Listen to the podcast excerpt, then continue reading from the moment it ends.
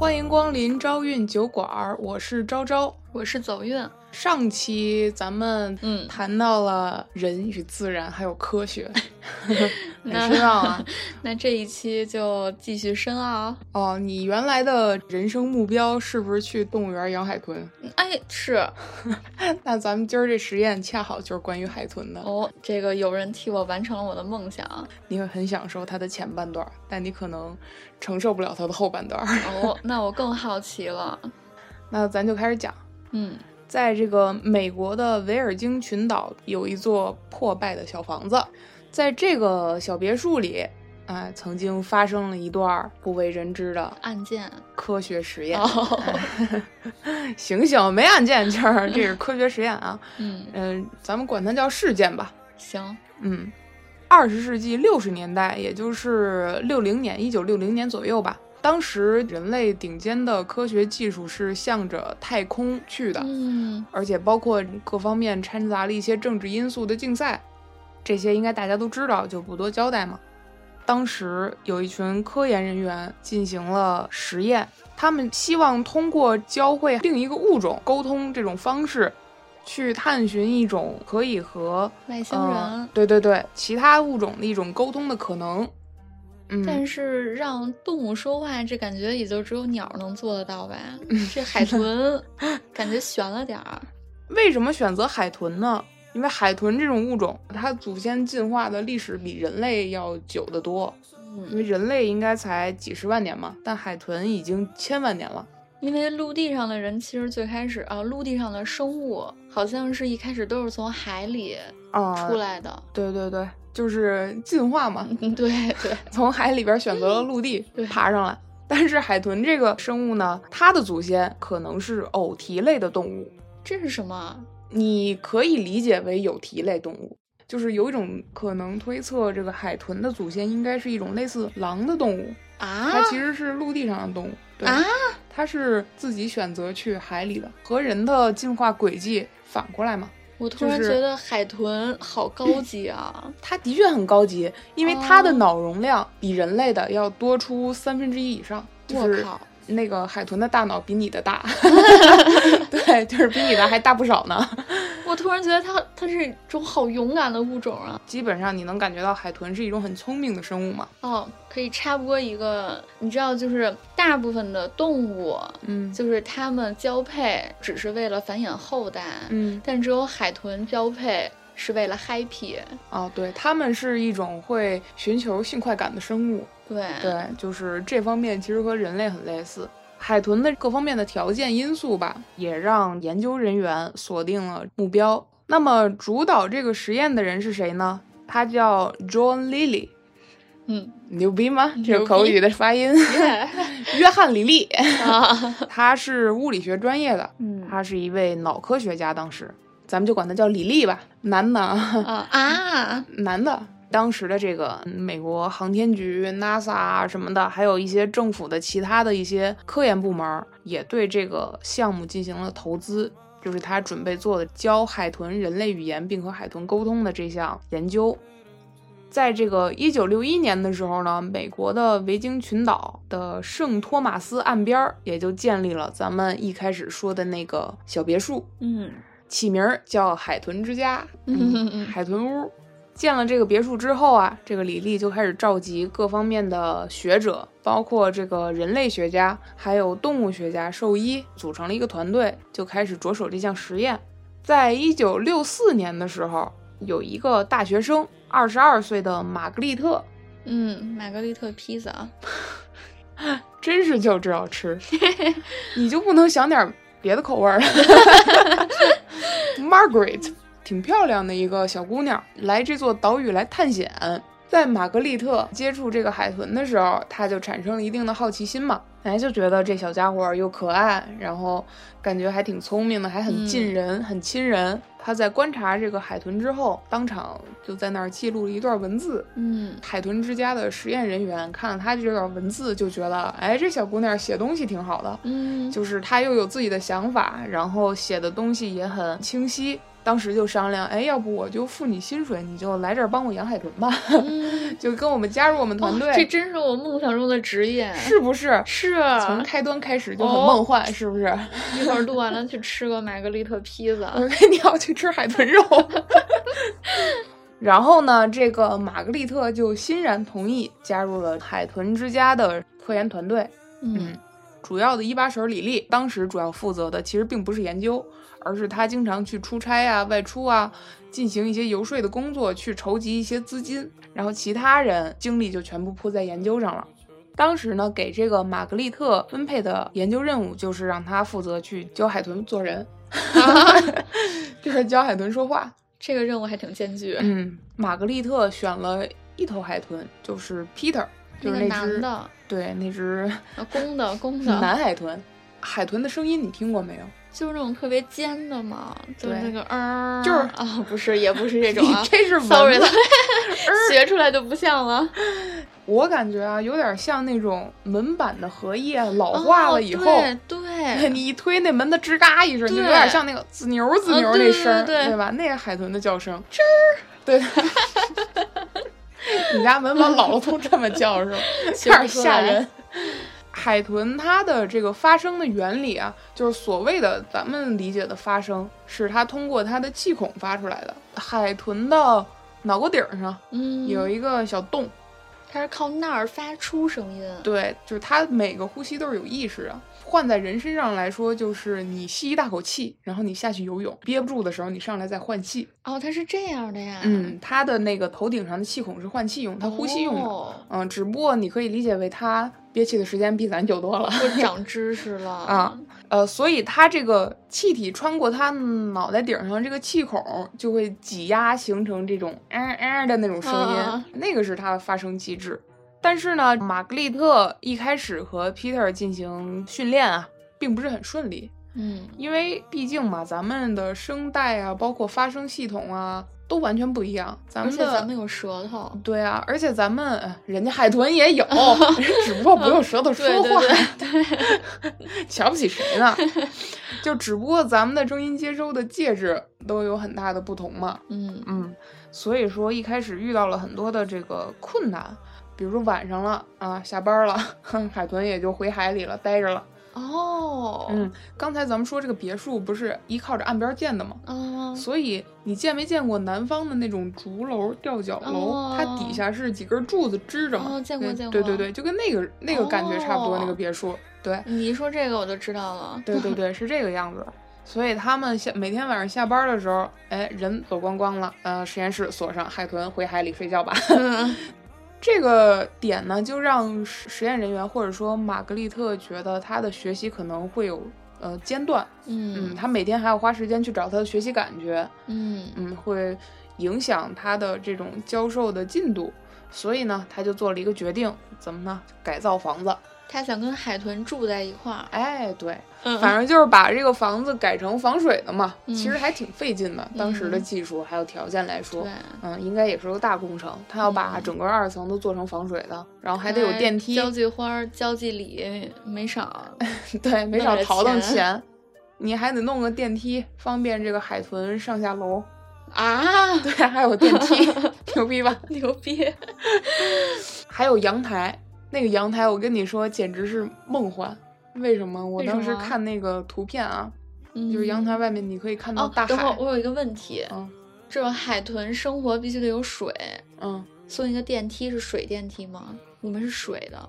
那那海豚它也不是像金鱼一样一、一秒钟都离不开水，哦因为它还是那个换气是通过气孔 它不是它不是通过鳃嘛。嗯嗯，就是电梯那一会儿，应该人家也撑得住。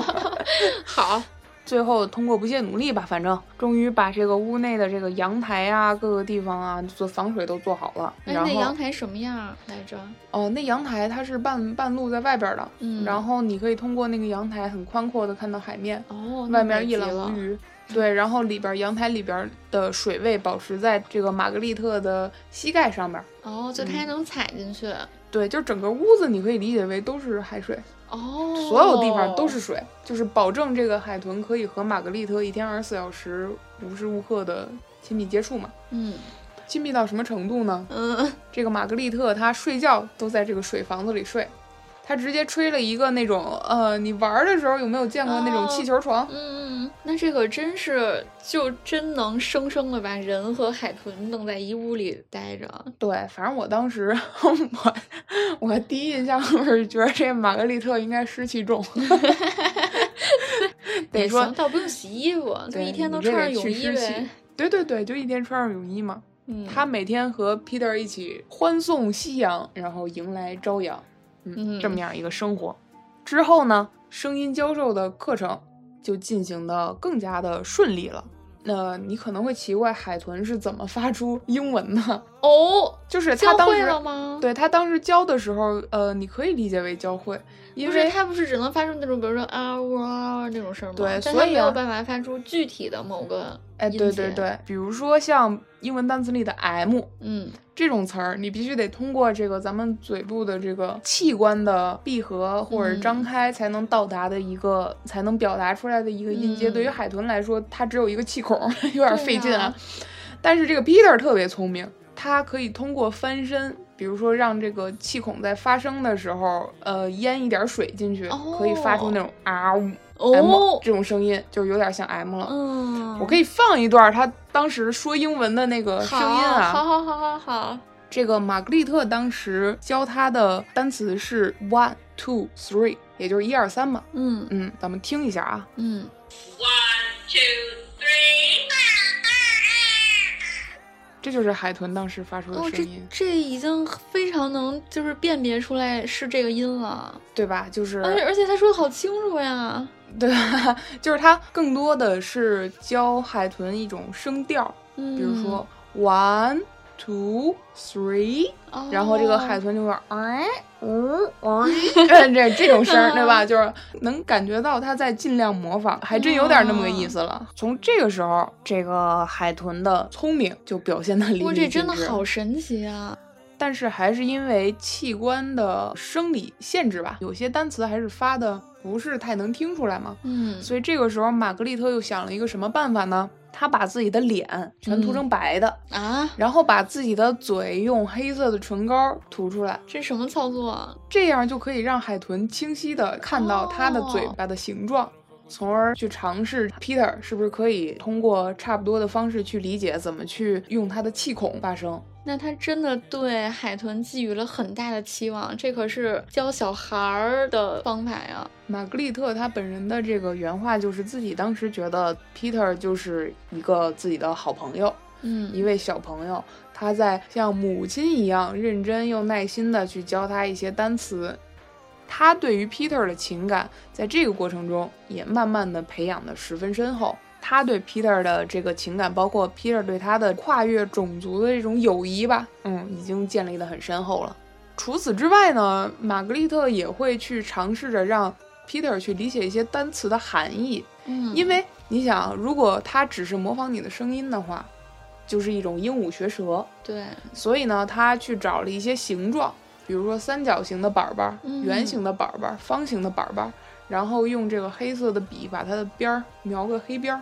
然后举着这个板板，比如说举个这个三角形的，然后跟那个海豚说，用英语说三角形就 triangle 是吧？嗯，我不知道啊，那我也不知道。去让海豚理解这个词儿的意思，尽量。嗯嗯，他还会从平常玩的一些玩具上面入手。嗯，海豚特别喜欢玩球。嗯嗯，拿个小球跟海豚说 ball。哎，对，这回你知道了，这回你学会了，可以。所以说，他其实是想试图让这个海豚能理解人类的语言。对，其实他当时完全没有把 Peter 当做一个很冰冷的实验对象，或者说一个简单的动物对待，而是像真的是像一个朋友或者是亲人这种感觉。嗯，很有耐心的去教他。这段时光其实是很美好的，嗯，是不是你向往的那种 生活？他们当时的课程是，呃，上六天歇一天。哦，还给海豚就是有工作日志那种感觉，不能不能太鸡呀，鸡豚。就平常休息的时候，这个研究员还会带自己家的，比如说小动物、小狗啊什么的。来和海豚一起玩儿，嗯，然后这个时候你就会看到一个画面，一个洒满阳光的阳台下边有是一个蓄水池，然后海面风平浪静，哎，小狗啊，还有研究员，还有一只海豚一起在这个水里玩耍。哇，这感觉就是美好的三口之家。对，就是人与自然的和谐达到了一个升华。对，但是，就是这个美好后边往往要接一个但是，在六十年代的中期，有一种致幻剂出现了，叫 LSD。他们不会想把这个致幻剂给海豚用吧？哎，没错，啊，那这玛格丽特能同意吗？咱们就慢慢听啊。嗯，至于这个致幻剂为什么会和这个实验沾染上呢？咱们就要说到这个一把手李丽了。哦，这个脑学家李丽呢，在这个致幻剂 LSD 出现之后，就开始着手去研究这个东西在人脑是作用上。嗯哦、因为这个东西它算是毒品了，嗯但当时这个东西刚出现，科学层面对于这个药品的影响还没有特别多的研究嘛。嗯，其实这儿我也挺不理解的，这个李丽 她到底是打着什么样的名号干在干什么事儿？她的想法是什么呢？她想把这个 LSD 用在自己身上。那他就是明目张胆想用科学经费吸毒呀？对我也是这么理解的。这不就是这不就是最早的挪用公款的行为吗？但是啊，我可能因为我这个人也没接触过这个搞实验的这批科学家，可能人家的想法比咱们要伟大的多。人家可能觉得，哎，是不是用在别人身上不好，那就先用在自己身上吧。哦，先让自己先爽一爽。就是可能在自己身上的这个明呃感哦，官更、因为他更能真实的感受，感觉更主观嘛，嗯就是更真实嘛。反正不管出于任何原因吧，最后这个李丽呃博士他把这个 LSD 注射到了自己的体内。之后呢，随着这个呃药品的进一步的持续的使用，嗯，这个哦，他还持续使用啊？啊对啊，那研究你你想研究的透彻，那肯定得那个不是打进去，然后当时就会出现一些，哦，他是想研究长期对于大脑的影响。嗯，我觉得啊，反正你甭管他要研究什么，反正嗯他对这玩意儿是可嗨了，上瘾了。然后呢？然后呢，这位之前打着领带、穿着白大褂、戴一个眼镜的科学家，啊啊，现在就变成了一个烫了头、穿着这个 皮夹克、风衣，还有装饰套在自己身上的一个 完完完完完全全的一名嬉皮士。对对对，嗯，当时这个嬉皮士文化其实同时在呃美国国内也盛行起来了。这个文化可以多说一嘴啊，嗯它的初衷是好的，它的初衷其实说白了就是站在世界中心呼唤爱与和平。嗯嗯，他的主要的观点当时就是我反对战争，反对美国的越战。他主张的就是一种人和自然的一种融合，希望人类可以退还到农耕时代。嗯 他们就是会一直进行一些游行，啊，嗯，包括建立一些集会社团啊，呃，没事儿往人家那个镇压游行的这个警察枪口里边插花儿，啊，对，哎，就是会做一些这种事儿。这科学家一下转型可以转的这么彻底吗？所以就是当时嬉皮士文化里边其实也包含了一些毒品文化，嗯，就是怎么说呢？它有划时代的这种对和平的向往的这种意义吧，也会有一些呃，其实我感觉啊，它有点像中国的道教。对，那时候的 呃是，对那时候的这个美国青年，大家都开始搞起老庄了，老子庄子那一套。感觉就是他们反正你想反政府嘛，无为而治，啊，对对吧对对对，我反战，我讲究我这个呃阴阳平衡，我和人和自然界的一种和平共处，我信天道，对吧？怎么说呢？我信自然，反正咱们尊重文化啊。这个嗯文化一开始出现的时候，其实它它是有好的方面的。我觉得他反对战争，就说明他是不是一个坏的文化嘛。但是后来他就因为这个毒品文化的浸染，包括里边有一些，我觉得是害群之马、杜仲，他们打着这种。呃，和平啊，然后嗯自然啊，我这个放浪形骸的啊，这种状态去吸毒，嗯，呃然后这一下就跑味儿了。对啊，因为你想啊，他们可以把这个放浪形骸解释成这个和自然和平共处，我也可以把我的放浪形骸解释成我放荡自己的身体形骸于毒品之上。对，所以当时的这种毒品文化在年轻人里边也很盛行，至以至于后来的这个嬉皮士文化，甚至慢慢的衰落成了一种这个嗯垮掉一代的代名词，它变成了一种甚至是毒品文化的代名词。这咱就不多嗯说了啊，反正咱们这个李丽博士啊，就变成了 这样一位啊神奇的人。我当时看了那个他当时的采访，我真的惊了。你你回去，我一会儿可以给你看一下啊。他的那个当时的样子啊。嗯。他接受采访的时候，咱们从头开始说吧。嗯。戴了一个羊毛的大毛帽子，啊，不知道是不是羊毛啊，还是狐毛什么玩意儿的，反正就一大毛帽子，烫了一头的卷儿，嗯。然后戴个我不知道，我看不清啊，那是大长辫子还是戴了一个皮毛还是什么玩意儿 在身上披着，上身穿了一大红夹克，啊，嗯、腿上穿了一个大红喇叭裤。对，就这么一个有形象。画面了，反正是。你想想，这个科学家就变成了这样。我们说回 Mary 应该是不想和他在一起了。呃，与此同时呢，说回实验啊，玛格丽特和 Peter 的关系也发生了一些微妙的变化，嗯因为随着 Peter 的和玛格丽特共处时间的增长，Peter 会出现了一些性欲的表现，比如说他在这个受训的过程中，他嗯会去疯狂的摩擦玛格丽特的手啊、嗯腿啊，对对对，会蹭，有时候甚至会弄伤玛格丽特。嗯每当这个时候呢，因为当时也有这个兽医动物学家嘛，然后包括玛格丽特跟海豚接触了这么久，他也会知道一些习性嘛，嗯，就知道这个哎，呃，性欲上来了，啊 要解决一下生理需求了。嗯，他们往往这个时候就会把 Peter 用电梯运到楼下，让他去和 Cici 和 Pam 去进行一波友好交流。那我猜 Peter 应该不太喜欢那两个母海豚。不管他喜不喜欢吧，尽管通过这样的方式去让 Peter 发泄他的原始欲望，嗯，但他这方面的表现是日渐频繁，嗯尤其是和玛格丽特在一起的时候，哦嗯就说明他更喜欢玛格丽特。对，也通过呃了解动物领域的这些专家的判断啊，嗯、这只海豚的确是无可救药的爱上了玛格丽特，我也无可救药的爱上了这只海豚。甚至希望自己成为那名主角，是吗？是，嗯其实我觉得，这个就是这只海豚悲剧的开始。嗯嗯，他爱上了一个不该爱的人。那其实当时对于玛格丽特还有其他的一些研究人员，在他们看来，可能这是这个玛格丽特亲密接触海豚会发生的一个，也可以说是一个合理的这个嗯走向吧。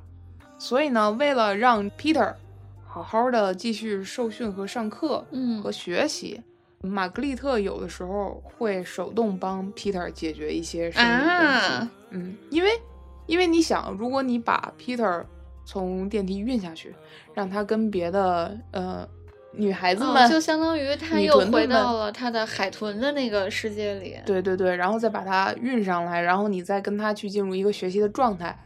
而且咱们不是也说了嘛，这个 Peter 他对玛格丽特尤其的来兴致，嗯对他的这个兴致是更频繁的。所以当时大家没有多想，只是希望通过这种方式可以更好的安抚一下 Peter 的情绪。他们的感觉就可能有点像我的朋友他后背痒，我就帮他嗯。抓一下、这种感觉嗯。嗯，只是帮他解决一下这种小小的生理需求。他够不着的地方。对对对对对，但是这种行为呢，就被这个人类学家提出了质疑。一些当时资助他们的机构后知后觉地意识到了一个问题，因为我觉得嗯。他们是有点后知后觉啊。嗯，他们觉得这个海豚只是在模仿人类的声音，但他嗯不理解人类说这些词儿的意思。嗯就比如说，我教这个 Peter，我教他一句中文，嗯我教他李子李走运是憨 批，他不懂什么是李走运。然后他说出了招招是憨批。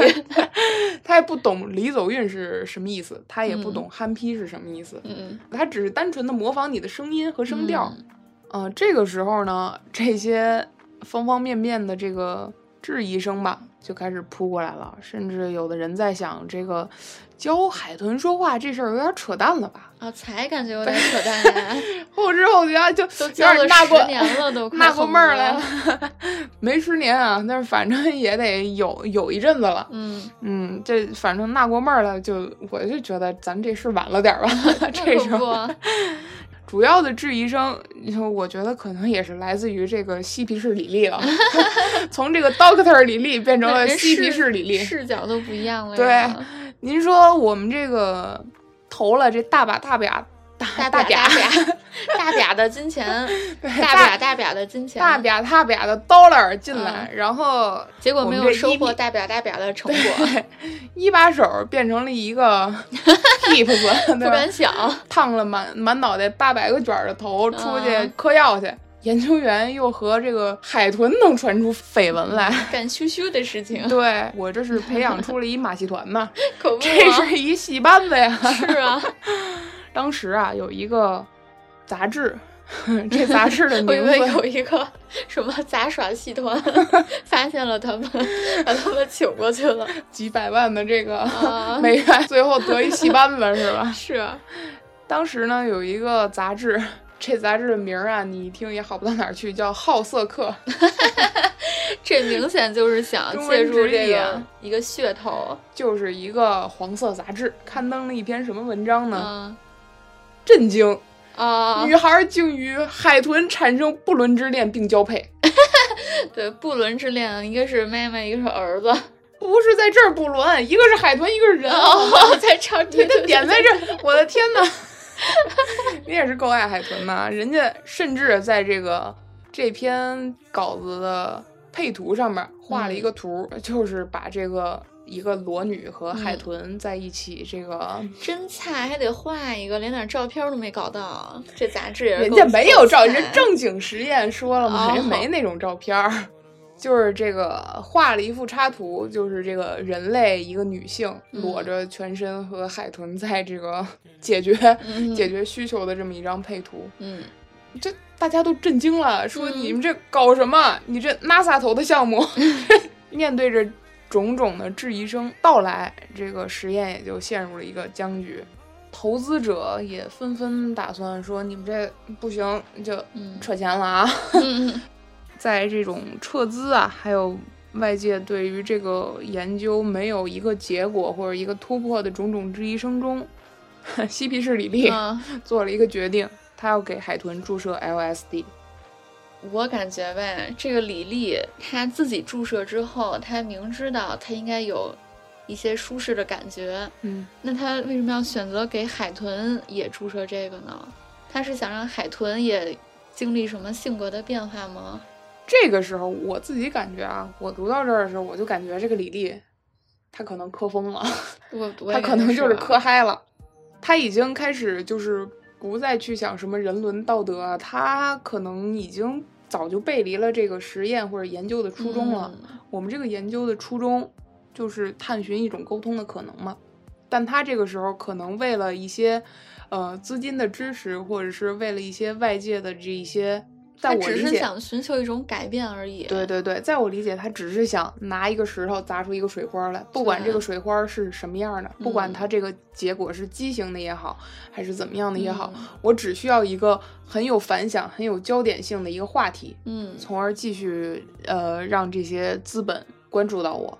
可是这个虽然说可能会成为一个突破口儿，但是这行为也太疯子了呗。嗯，所以啊，玛格丽特跳出来第一个反对，还有包括实验室的这个其他的兽医啊，其他的人，大家也都去反对这件事儿，说你不能这么做，你这件事儿完全违背了这个科学伦理和人类的啊这种道德。嗯你你没有一个原因就去给海豚注射这种人类的致幻剂，嗯，你这个行为太傻逼了吧？而且而且你就算是给这个 Peter 注射了这个致幻剂，他因为注射这个致幻剂，比如说大脑又进行了开发呀，就算他会交流了，但你总不能把每只海豚都给他注射这个呗？嗯，反正不管怎么样啊，在虽然在玛格丽特的坚持下，李丽不呃答应不给 Peter 注射，但他嗯还是给另外两只 Cici 和帕姆嗯，注射了 LSD。帕姆嗯，帕姆。但是呢，什么都没有发生。啊，没对，没有，也就是说，致幻剂对于海豚来说可能没有什么特别的反应。嗯这个致幻剂，咱们先说一下啊，在人体身上的反应，我当时查了一下，并不是我磕了，啊，还搞不到那玩意儿。在人体上的反应，应该就是类似于那种让你的感官无限放大，然后让你的呃视觉产生一定的扭曲。为什么刚才咱们说这个？我说这个李丽磕嗨了，嗯他这个时候又决定做一个什么事儿呢？因为海豚它接收声音的话，它接收的大多是声波。李丽就拿了一把大电钻，他去钻这个海豚周围的池子有石头，通过这种高频的震动去嗯刺激海豚，希望海豚有一些反应。但是呢，在我感觉应该算是挺幸运的吧，海嗯豚仍然没有任何反应。海豚估计很明白那是个大傻叉儿。海豚一个大白眼儿。对，所以呢，在这个实验的末尾，也就意味着一切都结束了。这个实验最终以失败告终。嗯嗯，就是包括他整个的这个呃研究小组，呃，直接就相当于解散了。嗯嗯，因为没有再资金再去支持他们，然后外界的质疑声，包括这个学界的，然后你伦理方面的各种各样的问题啊，对，还有包括你这个是不是涉嫌已经虐待动物了，嗯，对吧？各方面的压力吧，研究组就正式解散了。也是到一九六六年的时候，李丽直接就欠债了，咱们这个呃 Doctor CP 是李啊丽、欠债了，他已经被 LSD 控制了。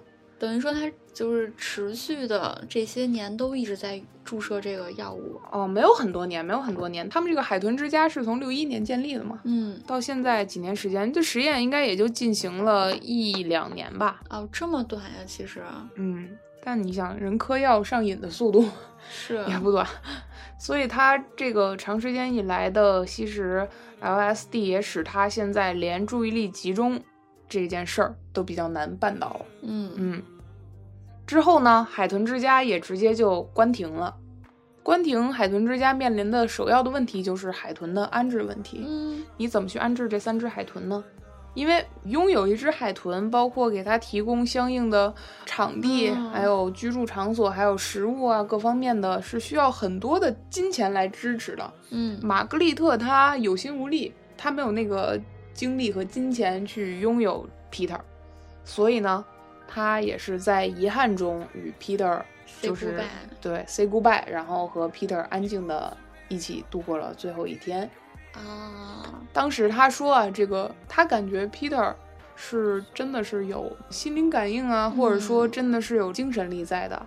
因为他在平常受训的时候，就经常发现这个 Peter 有的时候就一动不动的望着他，嗯就是两只眼睛盯着他看，嗯然后发呆，包括各种各样的反应吧。最后一天，虽然 Peter 很高兴，但是因为他不知道这将是他和他自己所谓的，咱们就说是恋人吧，嗯最后一天相处。之后，等到六六年的同年的十月份，这个海豚就被空运到了李丽在美国陆地内的一个实验室里。嗯呃，这个时候呢，玛格丽特和兽医都以为海豚 Peter、Pam 和 Cici 都会被很好的安置，嗯他们以为三只海豚都去了海洋馆啊之类的一类的地方，但是其实不然。嗯、不会就是一个大水箱吧？这三只海豚很不幸的被安置在了一个完全见不到光的小屋子里。这个小屋子里呢，只有一个小小的塑料便携游泳池。这嬉皮士是不是有点儿？他不再是一个有威望的一个科学家了，他仿佛嗯就是一个小流氓儿。甚至我觉得他这时候就已经没有底线了。对，也呃，当然咱们不知道他是不是因为自己真的是资金窘迫，没有办法，不得已而为之。但我觉得你如果真的不得已，可以放回大海啊。对呀、你为什么不把海豚放到海里呢？那嗯可能这个海豚它得到的时候也付出了很多金钱啊，就嗯只是我猜测啊，他是不是就觉得这是我的私有财产之类的？就反正李丽的朋友去拜访他的时候，一进到屋子里，呃，场面就跟人间地狱一样。嗯，首先味道恶臭，因为海豚的这个排便量是人的三到五倍，嗯就排便和排尿量。Peter 只在自己身体那么大的一个小池子里边儿，还是那种便携塑料游泳池，嗯然后每天忍受着那种气味儿，他的吃喝拉撒都在那里面。你可以想象啊，你被人关到了一个只有一个床这么大的地方，每天暗无天日，看不到阳光，然后你的吃喝拉撒全在这儿解决，你就想想你这个人的精神状况我先被味儿死了。十几周之后，这个玛格丽特其实当时去想想去看 Peter 来着，但是在他去之前呢，呃，他接到了一个电话，是李丽打来的，很嗯不幸，当时 Peter 死掉了。这个死，对，咱们说这个死呢，它的原因是什么呢？是 Peter 自杀了。嗯咱们之前有提到啊，就是海豚的呼吸不是咱们像人类一样是自主呼吸，就是我们的呼吸是下意识的。海豚的每一次呼吸都是需要付出一定的努力的。嗯那天的时候呢，Peter 没有进行自主的呼吸，他沉到了池底，他有意识的进行了自我窒息，他嗯拒绝去水面上进行换气，在咱们的界定里边儿其实就是自杀了。对呀、嗯，而且很难想象动物会有这种行为，就说明它肯定心里是嗯承受了很大的痛苦，而且他有这种自主的意识，就是我要结束我的生命。嗯，所以感觉，哎呦天呐，我的 Peter，感觉很难受呀。天呐，你是不是都要哭了？是呀，可怜啊，可怜的 Peter。这件事儿后来玛格丽特啊，然后还有李丽啊，嗯，还有各方面的学者也有反思嘛，就是说我们是不是真的需要别的物种去模仿我们的行为？嗯，我们是不是作为一种比较富呃，已经就是算作是地球上最智慧的生物，我们是不是可以通过其他方式，比如说去编一串声波的代码，或者说去嗯学习海豚的语言之类的，去通过他们的方式和他们交流，或者说我们不强行打破大自然赋予我们的沟通交流的壁垒，我们去观察海豚之间的沟通，嗯海豚之间的对话。当然了，呃，李丽啊，等她老年的时候，她也是释放了另外两只海豚。海豚是寿命大概能有好几十年，是吧？嗯啊我感觉吧，嗯我确实也知道，就是在上个世纪的时候，嗯可能是科学刚发展起来的时候，嗯嗯，尤其是像很发达的、自认为很聪明的欧美的国家，可能会进行这些奇妙的尝试。嗯我感觉其实这些都不应该是正常的，不属于正常的科学实验，嗯因为我觉得它并不能给我们带来科学的进步，它只是一种猎奇的心理。嗯，首先啊我觉得就是怎么说呢？这个实验从一开始，我们肯定不能否认他是想为科学的进步做出一点贡献的，嗯，就他的出发点肯定是以科技进步为起点的，对吧？要不也不能筹到起始的资金。对，它肯定是以科学为起点的一个事情，但是中途包括一些各方面的因素的诱导吧。我觉得主要的问题是在，因为人类在做实验啊，包括在推进科技往前走的过程中，肯定不得不牺牲一些东西，包括像小白鼠啊，它嗯可能虽然身材 很小，然后对比海豚来说，可能我们对它赋予的同情心不会那么强，但它是不是也是另一个物种？就是嗯去为了人类的这种科技进步去付出了很多很多的贡献。但是我觉得，呃，有一点就是在人人类去做这些不得不去做的这种，可能我觉得有一些残忍的实验的时候，是不是可以尽量做好一些善后工作？对，及时去弥补一些伤害。就比如说最简单的，如果李丽当时决定去释放三只海豚，那是不是 Peter 他可能就不会自杀了？对，而且我感觉就是你把本来属于大自然的动物，然后你把它带到人类的身边，然后赋予了它很多它之前在比如自己的海洋也好啊，或者在动物园儿也好，它没有去接触过的这些事物，其实你就算是实验完之后，你把它放回大海。嗯，它海豚那么聪明，它肯定也会有这些残存的记忆，这本来就是一种伤害了，我觉得。嗯，而且怎么说呢？其实海豚它作为一个已经几千万年的一个物种吧，它其实有一种说法，它是有代际传承的。嗯嗯，据说是可以通过一些他们自己的语言去教授他们的海豚宝宝一些知识的。还有一种说法嘛，就是觉得这个 Peter 的死，他可能不是因为所谓的那么狗血的和人类相爱，只是因为他当时的这个环境太逼仄了，嗯，他受不了那个环境，所以他选择自杀。但我觉得这是一方面啊，但在我看来，可能这么古老的一个物种，它真的不会像人类那么高傲的认为只有人类自己可以有情感。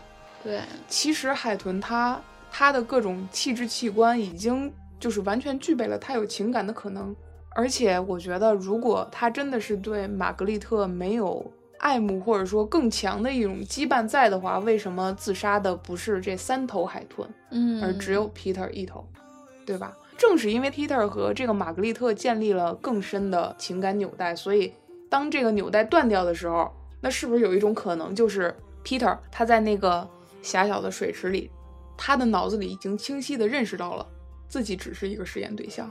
对。我觉得这就太可悲了。我听下来啊，我感觉嗯就是海豚是一个就很单纯的一个生物，因为你想，它面对一个人类这么一个完全跟自己不是一个物种的这么一个东西啊，在它嗯看来可能就是一个东西，嗯但是它给予了很多信任。嗯你想想，你都不是一个物种，但是这个海豚居然能很亲密的和它接触在一起，嗯说明是有很大的信任和投入很多情感。然后呢，又突然有一天，我很信任的一个人就抛弃了我，对抛弃了我，然后还给我搁在那么一个屎池子里，屎池子里，就感觉，嗯，他那么聪明的话，他肯定就心里会有这种感受。嗯，如果我作为一个人来说的话，我哪天某天意识到了我的环境发生了巨大的变化，我曾经爱的人不会再相见，然后我曾经拥有的一切都是泡沫，因为我已经失去了利用价值。呃，嗯我只是为了达到一个目的而进行实验的东西，我嗯会不会觉得自己甚至是一个怪物？你想想啊，嗯，就是那种被抛弃的感觉有多么深刻，所以才能导致他就是自杀这个行为。嗯我觉得我们就可以得知，海豚它其实肯定是明白了点什么。嗯，所以其实我觉得，就是拿这个玛格丽特和 Peter 嗯，就他们两个灵魂之间的这种羁绊，去做一些桃色绯闻这种事儿，我觉得实在是太不尊重他们了。我觉得尤其不尊重一个选择自杀的 Peter 的灵魂。对，嗯，所以说，哎，整个事情其实很荒诞，也很唏嘘吧。最后，所以我们应该庆幸，现在至少是现在应该不会再做这种实验了。怎么说呢？我觉得我们都是这种类型吧，这些科学实验的结果的受益人。对吧？嗯我这个不可否认，我们都是受益人，所以我们我觉得，反正我们以后就抱着更尊重的这种视角去看待这些事儿吧，尽量少让这种黄色杂志上面刊登相关的消息，或者去用看客的一种眼神去看待这些不那么简单可以被评价的事儿。